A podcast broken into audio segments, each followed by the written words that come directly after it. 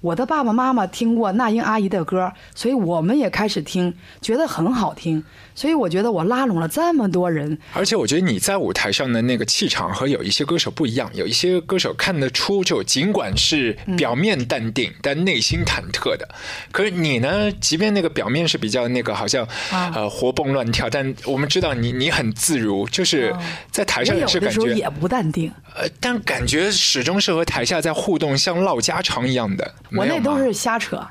我那其实那些话都是掩盖着、掩饰着我很多内心，哦，是我们看走眼了。对，那都是我的内心不安。嗯，对，有的时候我我这是我这个人不是一个比赛型选手，嗯我越是要上台，我就越要去洗手间，啊，对。天后也会这样。我就总想去，然后主办单位和我的团队，大家了解我了以后，都是在上台要快开演之前，陪着我去趟洗手间，先溜达一圈儿。嗯，对，溜达溜达，就即使没有想法，我也要溜达溜达，闻闻闻闻味儿。然后我回来了以后要上台了，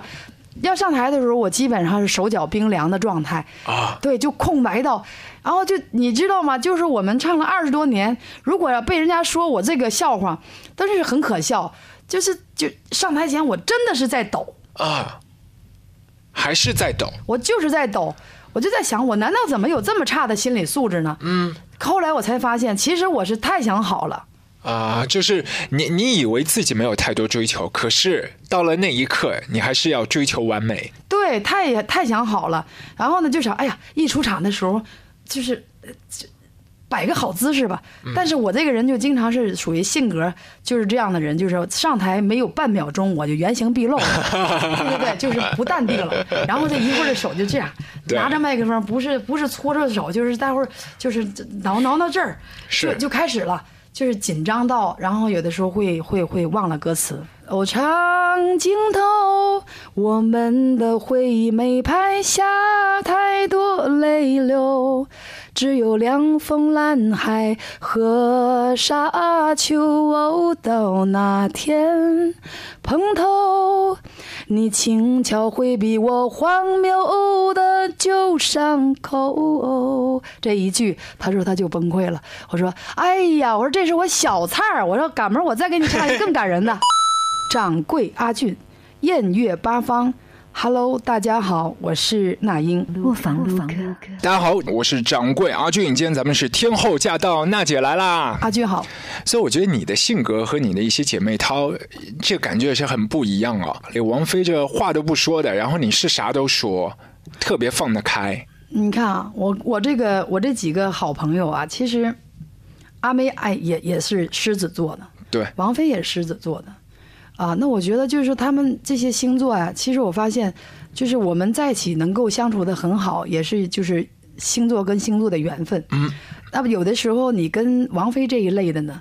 呃，你不见得就是说跟她滔滔不绝的说，嗯就是你就你就说你的，她老给你拱火，老拱你，好、对那一类的，就就希望你说再多点。对对对，其实她也是愿意在我们这个，在我这种气氛当中得到感染的。是对，你说她要对一个更闷的人，她也聊不来。哦，有道理，对就缺啥补啥。对，缺啥补啥呗。你像，嗯、我跟桃子也是很好，桃子是天蝎座，嗯，对，她是那种也很智慧。可是我们俩因为现在都有了孩子，两个孩子，我们俩现在聊的话题，小孩对，就是两个孩子应该如何教育，然后发生的趣事，就搞到最后，我们俩都是恋恋不舍的分开。哎啊又觉得有很多的一些妈妈经啊，都要继续来交流。对对对对对，蔡健啊雅也是很专业，据说在这录音棚里面，就她很严苛的。他有点，他有点就是到了一个一定级别了。嗯，他是嗯很少那个会发一点点小牢骚的人，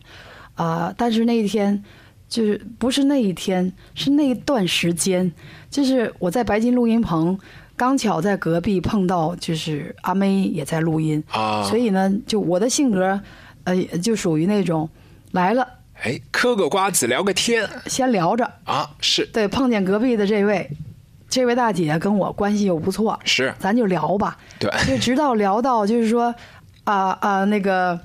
这个是那个蔡健雅呢，她不说出来，她就一直总过来，啊过来以后呢，然后就聊看看表，然后就瞟我一眼就走了，我也看不出来。嗯然后后来她实在我忍无可忍了，她就说：“娜姐，够了吧。”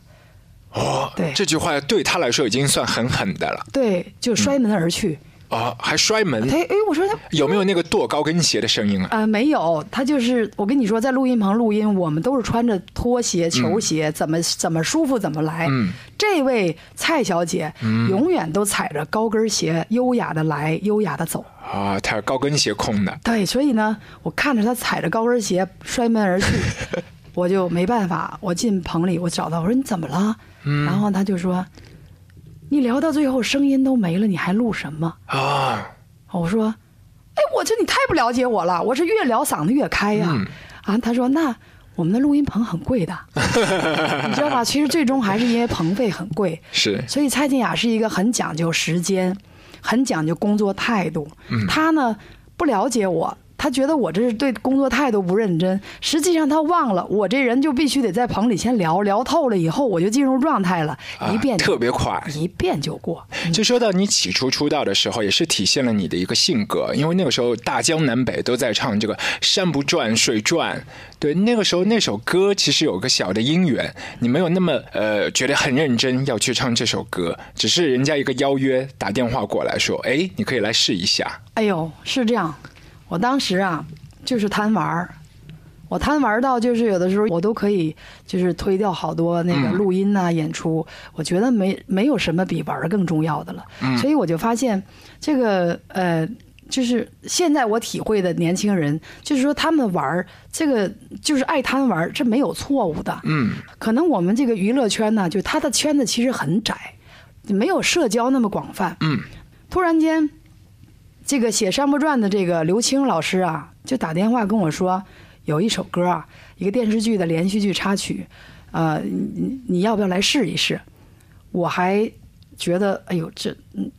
适合我吗？然后那个刘青说：“你来试试吧，嗯，不行的话再换人吧。那你明天来录一下吧。”我就还挺不情愿的去了。我去了以后就，嗯，真唱，本来他要让我唱成像民歌味儿的，嗯但是我不是，嗯，我就你唱还是要出了做自己，我就唱成了这种山不转呐、水在转，就这种唱，就是一种嗯淡淡的感觉吧。结果没想到过了不几个月，突然间好多人找我签名儿，哦、好多人就都提到，哎呦，那英你唱那《山不转水转》真好听。哎你才感觉自己是不是火了？我就突然发现我在社会上在歌坛上的地位有有点起范儿了。是，其其实就是就就是挺好玩的一件事，巧合。后来我才发现，哎呀，当歌手要努力，之前呢都没有想过，就一定要在乐坛里面取得怎样的一些成就啊，都没有想那么多。我当时在古建分声乐培训班的时候，我就是班里最不听话的一个学生。最听话的是毛阿敏吗？马阿敏是属于，哎呦，她老会讲话了，哦哎，阿嘴拉上海的甜小，姑哎娘，，嗯嘴甜的嘞。但是古老师最爱的是她，啊最爱就是最帮，就是最心疼的是阿敏，嗯，因为她的坎坷，嗯，所以古老师是不遗余力的在帮助她，抚慰她的心灵。是那我跟孙楠啊，什么刘欢啊、谢晓东，我们这一批在班里头，刘欢是嗯我行我素的，嗯，对。那我孙楠也算是不听话的，嗯，爱贪玩，爱喝酒，嗯。我呢也是不听话的，嗯。但是那个时候我经常给毛阿敏唱一些小样儿，哦，就是你还替他来做这个 demo，我先唱，唱好完给他听。对，古老师就说：“来来来，小那英儿，你先来这儿哦先唱一遍《烛光里的妈妈》。”嗯，哎呦，唱的我热泪盈眶的，我以为给我唱。哎录完以后，他就说这个要给马敏唱。哦我当时听完了以后，我就想，我说，我说我我怎么总干这种事儿啊？啊怎么就轮不着我呀？嗯。然后有一天，我就跟古老师急了，我说古老师，有一天，嗯，我会今非昔比的。嗯，我就跟他开玩笑哈。是。嗯，他结果呢？古老师说：“哼，就你这贪玩的样儿啊，你也好不到哪儿去。”啊啊，结果我红了， 后来我红了，我就觉得我跟古老师经常拿这个开玩笑，是啊，说我说古老师，你看。谁最孝顺你？还是我最孝顺你？哦你看没事，我还得跟你没事跟你出去吃个饭。我说古老师，啊就是有的时候我在班里不听话，但是呢，你知道有的时候就是这年轻嘛，你对允许我们没事儿犯点错儿。但是这个古老师就说说这个，你看这那英长了一个那个就人模人样的吧，他记不住事儿，就是交代给他让他练什么歌，你这就你就看吧，他天天在玩儿。但是呢，古老师说我就是天赋真好，但我相信，当年你们那么多的一些朋友在这古老师的这个班上啊，也是经过很多的一些修正啊、调教啊，是有一个过程的。嗯，那个时候所谓的修正和调调教啊，就是呃，古老师也会对呃，就是为人品行各个方面都有调教的，不光是在唱功上。像你们现在应该时常的一些旧同学也会一起来聚一下，喝个酒啊。其实我们嗯、最近好像没有聚会，年年都有跟古老师过了春节就一起，同学们可能今年是你请吃饭，是明年是他请，后年是我请，都是这样。嗯，古老师对于现在流行乐坛那么多的一些天王天后，都是他一手栽培的，他自己现在是怎么一个感想？我怎么总觉得古老太太特淡定？哦哦，就我我早就看透了，应该就是这样。哎，她总是那个嗯就一副就是说。本来就应该这样 啊，所以古我我觉得古老师是一个经历了这么多歌坛起伏，呃，就是嗯嗯，尤其是很多就是这些呃歌坛的这个就是怎么说出出进进，然后呢，你就看啊，古老师对待颁奖典礼，对待荣誉。就这些东西，他简直淡定的不得了。嗯，每一次他在台上，他都不轻易出来讲话。嗯，而且给他的荣誉，他都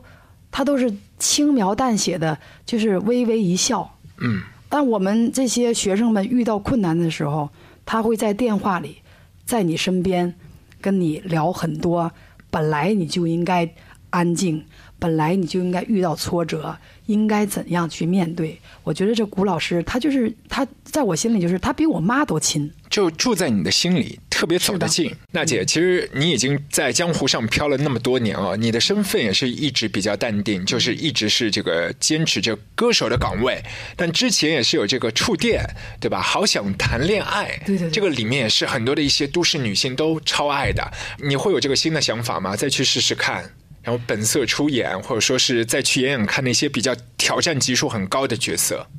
嗯，不会了吧？啊、不会了，那个是封禁之作。嗯，谈不上封禁之作，就是说我我我之前不是接到也也他们有续拍，有拍续集，我觉得就是一是我没时间，再有一个我真的不会拍戏，那个不如我唱歌快乐，因为唱歌是比较自如的一件事儿，嗯能够驾驭得了。这个拍戏同期录制，嗯我本来连自己歌词都记不住的人，你让我同期录制，就是最后的结局就是那三位演员都被我拖后 腿，他们都恨嗯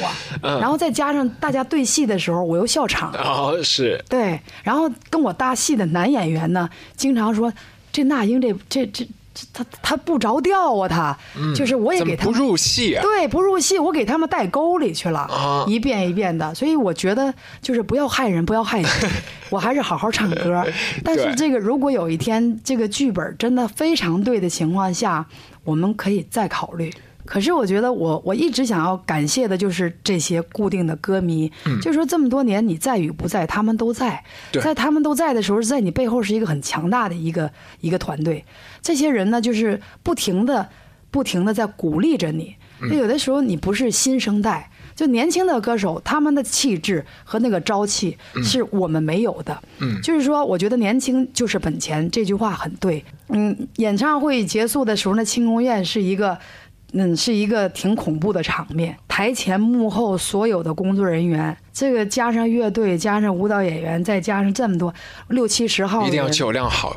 这个这个时候你就看出这些坏人啊！对要怎么整你，哦，泄私愤了，开对对始对对对，怎么就说那英这个工作狂怎么折磨的人？嗯但是那个时候你就要想很多招儿，嗯尽量让他们别把你给灌醉，哦，比如说有什么招就是经常这个打哈欠，啊？打哈欠，然后咳嗽，说不来，快嗓子没声没了。听进去，对，然后呢，他们就说：“娜姐，很感谢你多年的栽 培，就开始各种一套招一套的嗯一套一套了。那我这人有的时候豪爽劲儿一上来，几杯就倒，然后被抬回房间。哦，好辛苦啊！演唱会之后还要辛苦，对，所以后来我就发现，就是说好朋友啊、亲朋好友都不要参加庆功宴，就是我就希嗯别来害望我嗯对不要来害我，不然的话。我不撑的话，这个戏就没了。对因为台前幕后的工作人员都很辛苦，所以你这个时候就是每一杯都要很淡定。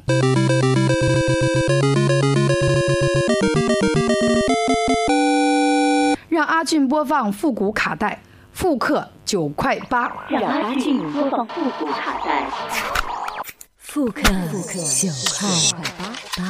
大家好，我是那英，我要介绍给你们，就是我在一九九二年的时候签给台湾福茂唱片录制的人生当中第一张个人唱片《为你朝思暮想》，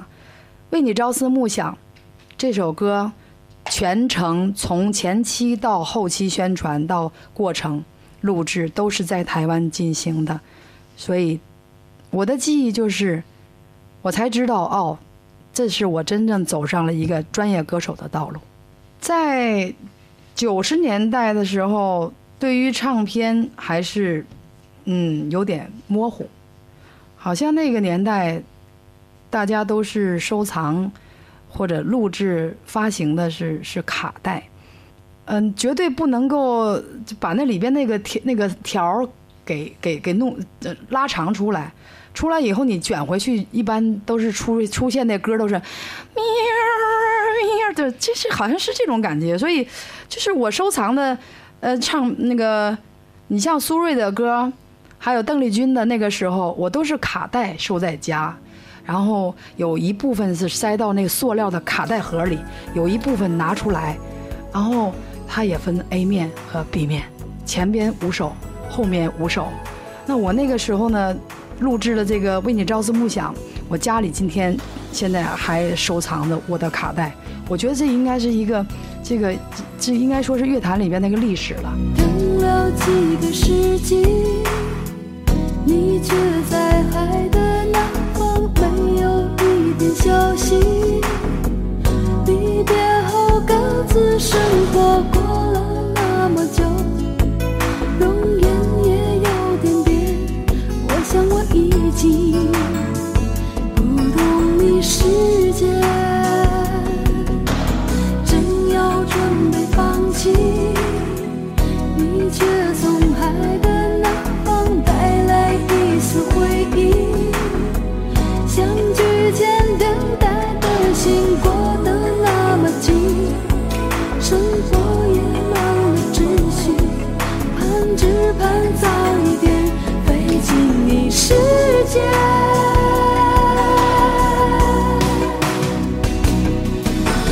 为你朝思暮想，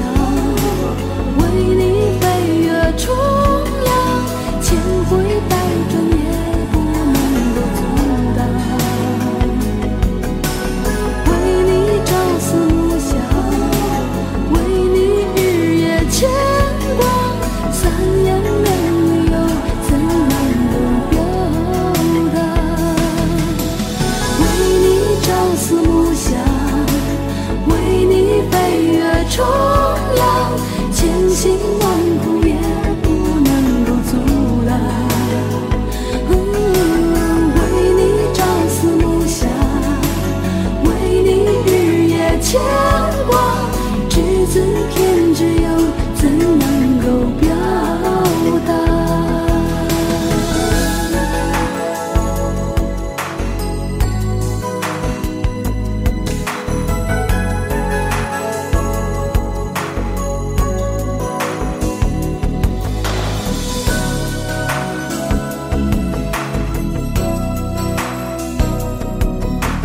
正要准备放弃，你却从海的南方带来一丝回忆。相聚前等待的心过得那么急，生活也乱了秩序，盼只盼早一点飞进你世界。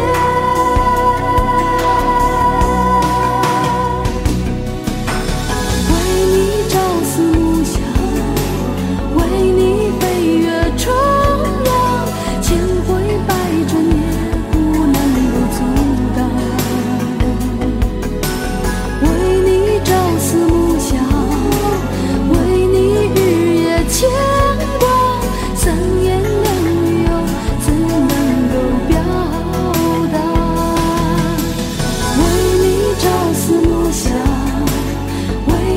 在冲浪，千辛万苦也不能够阻挡。啊，为你朝思暮想，为你日夜牵挂，只字偏执又怎能够表达？